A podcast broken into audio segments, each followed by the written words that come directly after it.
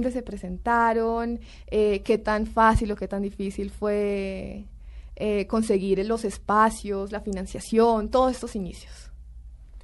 Pues mira, el primer concierto Batuta, Batuta realmente arrancó públicamente con un concierto.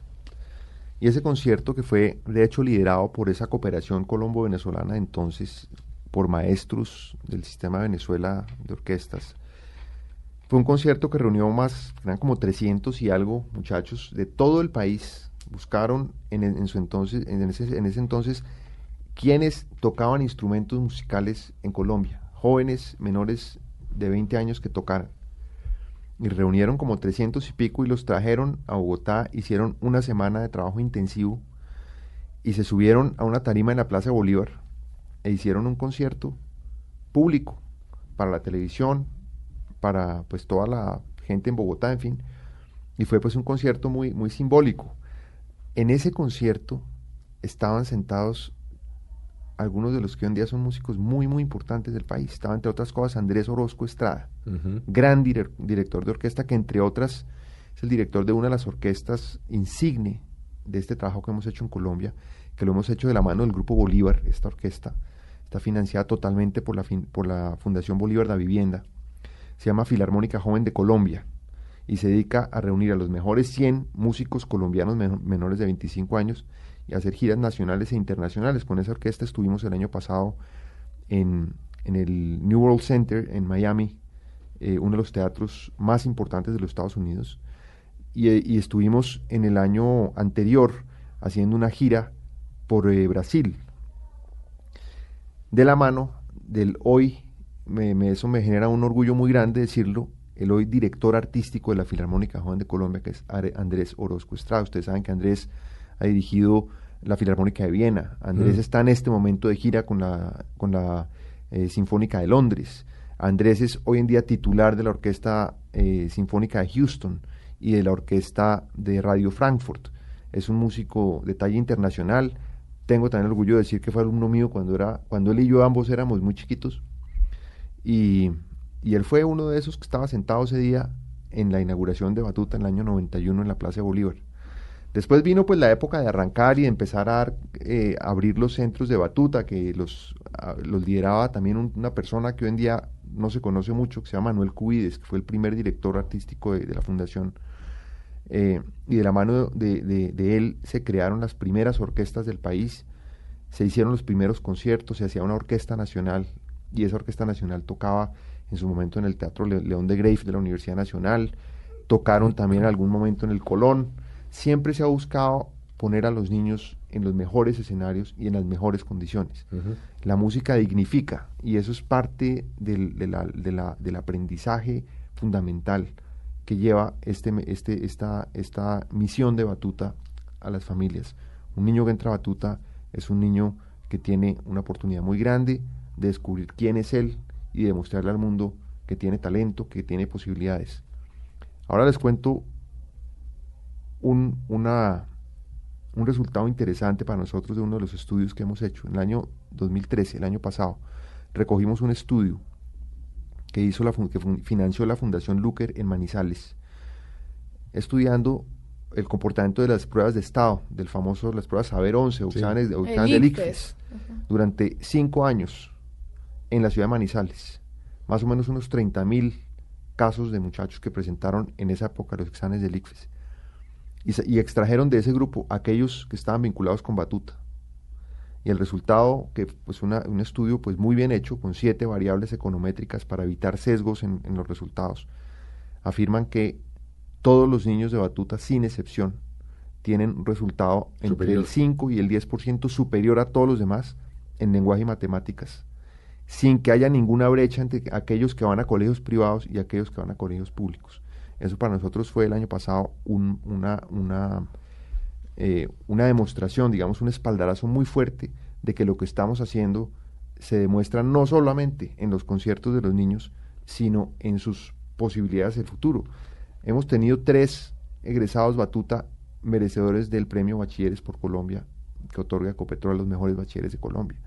Eh, creo que hay muchas cosas bonitas que podemos mirar más allá de los conciertos de batuta y más en la realidad de lo que es la vida hoy en día de aquellos que a través de la música, a través de Batuta, se encontraron a sí mismos. ¿Qué tipo de organizaciones Batuta? Es que ahora oyéndolo, estoy viendo estas cifras tan impresionantes de la cantidad de muchachos que mueven de esto.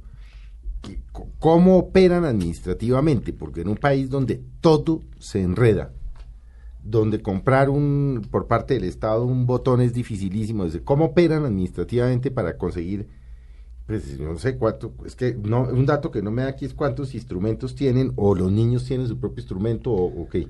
No, la mayoría de los niños de batuta tocan con los instrumentos de batuta. Correcto, unas compras. El el, el, ¿no? Miles de instrumentos. Miles, sí, no, pues Miles de instrumentos.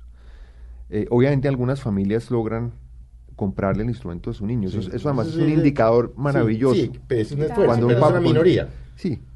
Pero ¿cómo operan? Porque es decir, no sé, ustedes pueden tener que, mm, yo qué voy a saber, cinco mil violines, tres mil chelos, no sé cuántas trompetas, trombones. Es, un inventario bastante loco. Eh, o sea, bueno, ¿cuántos instrumentos tiene Batuta? Pues? Bueno, nosotros operamos en lo que nosotros llamamos centros musicales Batuta, que son pues como unas casitas o unos sitios donde van los niños. Que están ahí en los municipios. están en los municipios. Cada una de esas tiene un asistente administrativo. Normalmente es mujer y normalmente es local. Y, seguramente cabeza de familia. Sí. Eh, y hay un coordinador musical, que es, digamos, el director musical del centro, que coordina todas las actividades académicas, coordina a los otros profesores, etcétera. ¿De dónde sacan tantos músicos? Bueno, ahora me habla de eso. Eso es un milagro. No, por eso es que algunos, aterrado. Algunos, algunos han salido del mismo Batuta, por ejemplo. Y se quedan ahí en el mismo Quibdó hay, hay niños que eran niños, estudiaron, se encarretaron con la música, salieron a estudiar a Medellín y volvieron allá y ahora son profesores en, en Quibdó. Pero bueno, Batuta tiene un, es un aparato logístico y operativo muy grande. Muy grande. Y entonces hay que coordinar eso a partir, nosotros tenemos unas gerencias regionales Batuta, cada una encargada como de una gran zona del país, que, que están apoyando esa gestión que hacen los coordinadores con los profesores, están siempre pendientes de lo que requieren esos centros para su operación, para la relación que tienen con las familias, etcétera. En cada centro tenemos un comité de padres de familia y un comité que llamamos como de, de, veeduría, que son miembros de la comunidad de esa, de, esa, de esa ciudad o de ese barrio o de ese municipio, que ayudan, que aportan cosas, por ejemplo, se consiguen la plata para el transporte o se consiguen la plata para, para alquilar una tarima o, en fin, pero esto viene de la mano de, unos recursos importantes que vienen vía Departamento para la Prosperidad Social, que son, digamos, la mayoría de los recursos en el programa que el Departamento... ¿Cuál es el presupuesto de Batuta, Juan Antonio? Es alrededor de los 20 mil millones de pesos. Nada, para un país... Nada, no, nada, nada. digo, nada para un país... No, nosotros deberíamos... Para la obra que está haciendo. Deberíamos tener un presupuesto por lo menos de unos 75 mil. Mm. Deberíamos tener, estamos en los 20 mil. Pero bueno, de esos recursos, más o menos, un poquitico más de la mitad. millones de dólares, eso es un chiste. Un poquito más de la mitad. Para lo que hacen. Y hacen milagros. Milagros. Un poquito más de la mitad vienen del Departamento para la Prosperidad Social. Otro otro porcentaje importante, más o menos entre el 10 y el 15%, viene de los gobiernos locales. ese, ese recurso es, así sea poquito, es muy importante, porque es el compromiso de la alcaldía, de la gobernación con este proyecto. Otro recurso proviene de, por ejemplo, de Copetrol. De Copetrol proviene también entre el 7 y el 10% de ese recurso anual proviene de Copetrol. Hay otros recursos que provienen de, de empresas privadas con quienes trabajamos en varios sitios, con Chevron, eh, Vetra, eh, por ejemplo, con, con Shell, estamos iniciando ahora un proyecto con Pacific Rubiales. O sea, el sector petrolero se ha vinculado con Batuta gracias al impulso que le ha dado Ecopetrol a esta iniciativa. Y otras empresas privadas, el, el, Grupo Bolívar, para pues no ir más lejos con este gran proyecto de la Filarmónica Joven de Colombia. En fin, hay diferentes fuentes de financiación y hay otras que son aquellos centros musicales Batuta que están localizados en barrios estratos 4, 5 y 6, por ejemplo, de Bogotá. Ah, eso le iba a preguntar. Esos batutas... Esto no es un tema de estrato 1, 2 y 3. Eh, o sea, si hay un muchacho de estrato 6 ahorita oyendo y dice, yo me voy a meter. Se puede vincular. Por supuesto. En Bogotá, por ejemplo, tenemos unos centros que están localizados en, barrios de estratos 4, 5 e incluso 6. en donde van niños estratos 4, 5 y 6. La diferencia es que allí los padres de familia Sí pagan. pagan el 100% de lo que cuesta la educación musical de Para su que sus hijos se eduquen. y un remanentico. Y con ese remanentico logramos nosotros subsidiar a otros niños que no tienen ni el apoyo de sus papás, ni el apoyo de la alcaldía, ni el apoyo del DPS, ni el apoyo de Copetrol, ni el apoyo de ninguno de los financiadores. Mm. Entonces hacemos una, una, una, un ejercicio de subsidios cruzados que nos permite tener pues unos recursos propios con, con cuales, con los cuales apoyar a los niños que no tienen cómo hacerlo ni tienen pues una posibilidad Pero de no me vaya a mochilar el dato de los instrumentos. Bueno, los instrumentos en total sí, ¿cuántos instrumentos tiene Batuta en todo el país?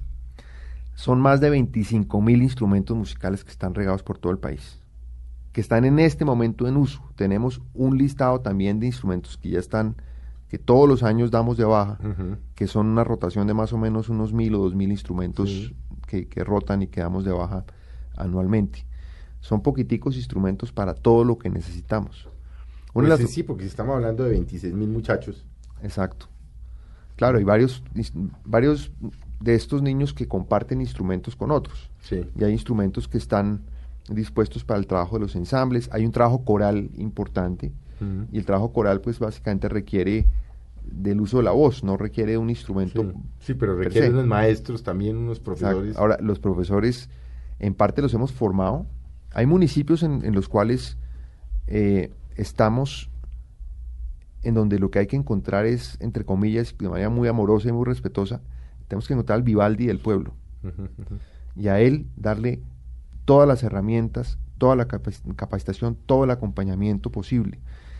Eh, en el año 2000 2006-2007 surgió en Colombia una iniciativa del Ministerio de Cultura que se llamó, eh, me acuerdo, eh, Colombia Creativa, Promoción de Profesionales en Artes, que era una iniciativa para ofrecerle la profesionalización a artistas y a profesores de música y de artes que estuvieran en ejercicio y que pues no tuvieran su título universitario, entonces se vincularon a las universidades, sobre todo las universidades públicas importantes del país, eh, como la Universidad Pedagógica Nacional, la Universidad del Valle, la Universidad de Antioquia, etcétera, que acogieron a estos maestros en, en una modalidad semipresencial y lograron titularlos. Eso fue una, una iniciativa de la cual Batuta se benefició de manera importante. Eh, hoy en día el 97% de, nuestro- de nuestros profesores son titulados. Tenemos un poquito con algunos profesores que ya tienen algún nivel de especialización o de posgrado, pero tenemos ya un escalafón que mide las competencias, la experiencia, la formación y los resultados. Y con base en eso, tenemos también unos planes de desarrollo académico para los profesores de batuta, a través de los cuales no solamente acceden a la formación que tenemos nosotros establecida, por ejemplo, esta inmersión que vamos a hacer en Venezuela, los talleres y seminarios que hacemos anualmente, sino tenemos la manera de apoyar su formación universitaria a nivel de posgrado en Colombia. Ya en, Colombia hay, en Bogotá, en Cali, en, en Medellín, hay oferta de programas de posgrado que estamos aprovechando para lograr calificar mejor a, este, a estos héroes que le dedican su vida Hmm. a sacar adelante a estos niños en unas condiciones que uno no se imagina lo complicadas que son. ¿Qué módulos ven los niños desde que ingresa un niño de 5 años, por ejemplo, y digamos hasta los 18 años? Hace como todo el recorrido por Batuta. ¿Cuántos módulos veo? ¿Cuáles son los aprendizajes con los que, o sea, entre los 5 años y con qué aprendizajes llega a los 18? Pues mira, hay como tres etapas en este proceso. Una etapa que llamamos de iniciación musical a través de un programa eh, de iniciación que nosotros todo lo hacemos en grupo. Esto es, digamos, la magia de Batuta o la, la magia de este modelo es que todo, todo el tiempo es en grupo y es al respecto del trabajo colaborativo. Entonces, es- son grandes conjuntos musicales de 45 niños, de 60, de 80, de 180, como la orquesta que tuvimos en, en Caracas. Entonces entran a ese programa de iniciación musical en donde se trabaja muy fuertemente la capacidad de los niños para cantar. Los niños aprenden a cantar, aprenden a desarrollar su motricidad rítmica, corporal con instrumentos de percusión, etcétera. Hacen, hacemos un énfasis en ese momento en la música tradicional colombiana y en la música tradicional latinoamericana para ir partiendo de lo que uno podría denominar la lengua musical materna del niño, que es su herencia cultural propia, e ir forjando a partir de ese arraigo cultural propio una mirada cada vez más global. Después viene una segunda etapa en donde hay una combinación de coro e instrumentos. Algunos de los niños optan por los instrumentos, otros optan por el trabajo coral, vocal. En los que optan por el trabajo vocal, pues el, desarrollo, coral, o sea, pertenecer al coro, pueden pertenecer al coro ocho años, si quieren. El coro es una actividad fantástica, el repertorio cada vez es más exigente, cada vez más grandilocuente, cada vez más, eh, más poderoso en, música, en, afecto. Y, lo mismo la orquesta. se, mete en la orquesta y las orquestas pues van creciendo en nivel. Nosotros los niveles de coro y de orquesta los dividimos en tres cosas muy sencillas. Nivel inicial, nivel intermedio y nivel avanzado. Y entre más rápido un niño pueda circular por ahí, va a estar mayor parte de su vida escolar en una, en una agrupación musical, sea coral o, orquestal, de alto nivel. Y esa experiencia, o sea, una persona, cualquier persona que, que escoge cualquier carrera, que en su haber tiene haber tocado una sinfonía de Tchaikovsky, es una persona ciertamente diferente a las demás en sensibilidad, en capacidad, en, en posibilidades y en demostración a sí mismo de una voluntad que es a prueba de todo. ¿Y cómo son las inscripciones? ¿Cada cuánto? ¿Cómo, cómo es ese proceso? Digamos, estamos en febrero. ¿Hay posibilidades para inscribirse en primer semestre o es anual? ¿Cómo es ese proceso? Todo el tiempo estamos recibiendo, obviamente las actividades arrancan ya, arrancaron esta semana en todos los centros del país. Sí, es que esto es como, una, un colegio. una universidad. sí. y como es paralela a la actividad escolar, pues va de la mano. Va de la mano, claro. Eh, ahora, nosotros aprovechamos los momentos en donde los niños están por fuera del colegio, en las vacaciones, en el, receso escolar, en la Semana Santa, etcétera, para hacer actividades intensivas en esos momentos, para aprovechar que los niños van a tener toda su concentración y toda su energía para trabajar. E inclusive son momentos en donde eso para los papás es una ayuda importante para tener a los niños en un lugar seguro, en un lugar sano y haciendo actividades pues que les generan inmensa felicidad. ¿Ustedes estuvieron en Cartagena? Claro que sí, hemos estado en el Festival de Cartagena, Batuta ha tenido presencia y sobre todo recientemente la Filarmónica Joven de mm. Colombia ha tenido una presencia muy importante en el festival. Esta es la del Grupo Bolívar. Esta es la, la sí, que es digamos, de Batuta, pero el, grupo... El top. Ustedes saben que el Festival de Cartagena es un festival de alto nivel. No, pues de altísimo nivel. Claro Entonces, aquí a ese festival como protagonistas han ido estos muchachos que conforman la Filarmónica Joven de Colombia. Eh, este año fue la orquesta que hizo la producción de ópera, hicieron la, la, Cenicienta de, de, Rossini.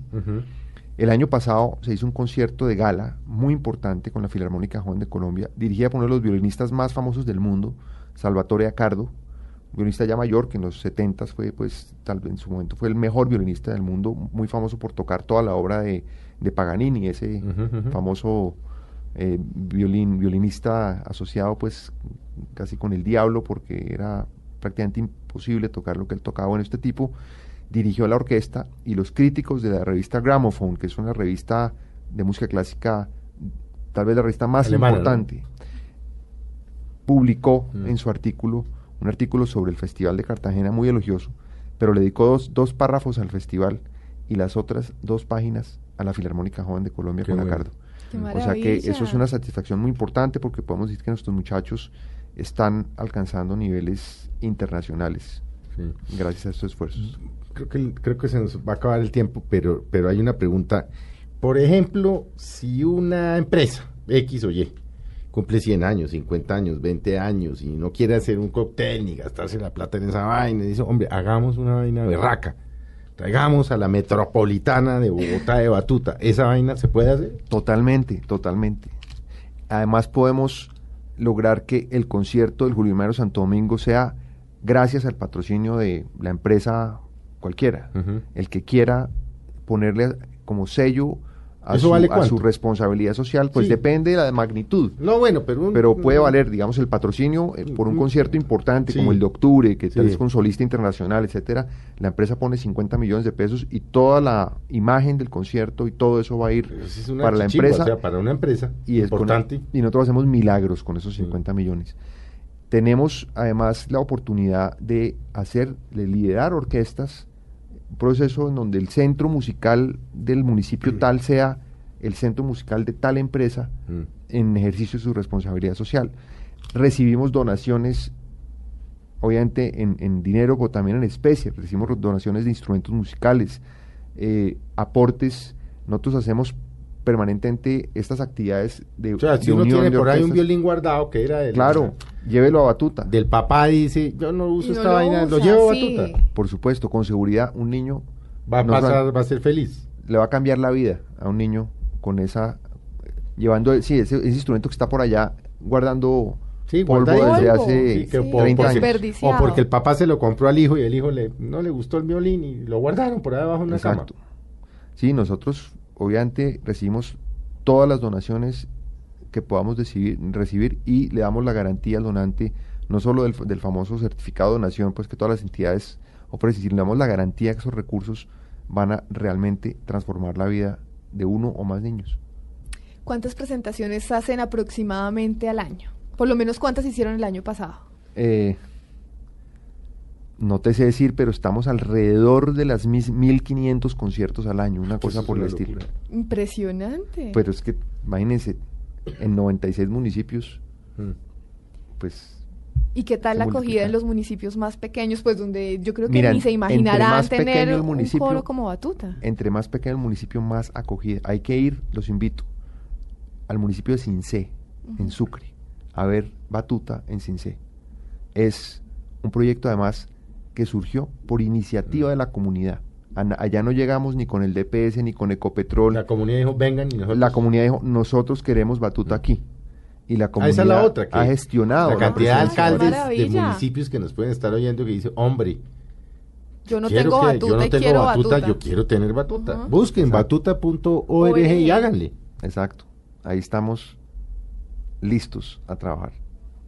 Bueno, y, y otra pregunta ahí, ¿cómo llega el maestro Juan Antonio Cuellar a Batuta? ¿Hace cuánto? Pues yo llegué hace seis años, va, va a ser seis años, eh, por invitación de la Junta Directiva, eh, en su momento pues liderada por eh, doña Lina Moreno de Uribe, y con la presencia de personas tan prominentes como Bruce McMaster, que en ese momento estaba pues vinculado desde el sector privado. Y me hicieron la invitación, yo estaba en un momento coyuntural, yo estaba en la decanatura de artes de la Javeriana En la Javeriana estaba usted, ¿no? con Sí. una vida profundamente aca- académica. Yo soy académico 100%. Yo pues solamente salí de la universidad para venir a Batuta. Eh, ¿Nunca dirigió? yo, claro, yo, he- yo Claro. he dirigido Claro, orquesta pues, es que y nadie- pues soy compositor y he Con- dirigido mi propia como música. Con un doctorado en música Sí. Sí, claro. Claro que sí, claro que sí. Y- de la Universidad de Indiana, pues algo compone. Sí, sí, sí. Ah. Y extraña esa parte musical. Claro, profundamente, O sea, claro porque que es sí. que usted cambió la, la, la Claro, dio un no, giro ahí. cambió, sí, cambió la música por la, por la administración. Ciertamente. Pero he escrito varias obras Que han las- tocado las orquestas de batuta. para las orquestas de los niños, sobre Sí. todo al nivel inicial. Las orquestas, cuando se forman por primera vez, obras que sean, sencillas. digamos, sencillas de tocar, pero de gran impacto. Son, son obras que he escrito para los niños. Entonces llegué ahí por ese camino y mm, a mí cuando, cuando me, me citaron a la, a la Junta para preguntarme cómo coincidía esto con mi proyecto de vida, pues me dejaron un poco loco con la pregunta. A mí me hacen esa pregunta y me les tiro por una entonces ventana. Les dije, ¿saben qué? Pues Yo- le voy diciendo. Les, dije, sí, vea, yo, yo no tengo proyecto de vida, la verdad. Sí, claro, sí. Pero esta invitación que ustedes me hacen hace que todo lo que yo haya hecho en la vida Vaya a tener un... cobre sentido. Claro. Y en eso, y en eso estoy. Yo creo que, pues, claro, no, no depende de mí la permanencia, sino depende de la junta directiva. No, y- pero eso sí, no creo que lo van a mover des- después ya de lograr lo que ha logrado. No, claro. eso sí es increíble. Bueno, pues se nos acabó el tiempo. Les da Juan Antonio, gracias por haber estado con nosotros. Ya saben ustedes si se quieren vincular con Batuta, fácil, batuta.org. Si tienen el violín guardado, el instrumento guardado, la trompeta, quieren que sus niños estudien, quieren que se vinculen, métanse a la página. Ahí están las puertas Hagan la tarea, si los alcaldes quieren que llegue Batuta, hagan la tarea. Y la verdad, eh, María Juliana, pues en un país en donde se la pasa uno oyendo tanta cosa mala y teniendo que filtrar tanta basura, es muy gratificante tener personas como el maestro Juan Antonio Cuellar aquí. Pues Juan Antonio, Bastante, gracias. bastante. a ¿Usted sabe que está su casa? Un placer enorme.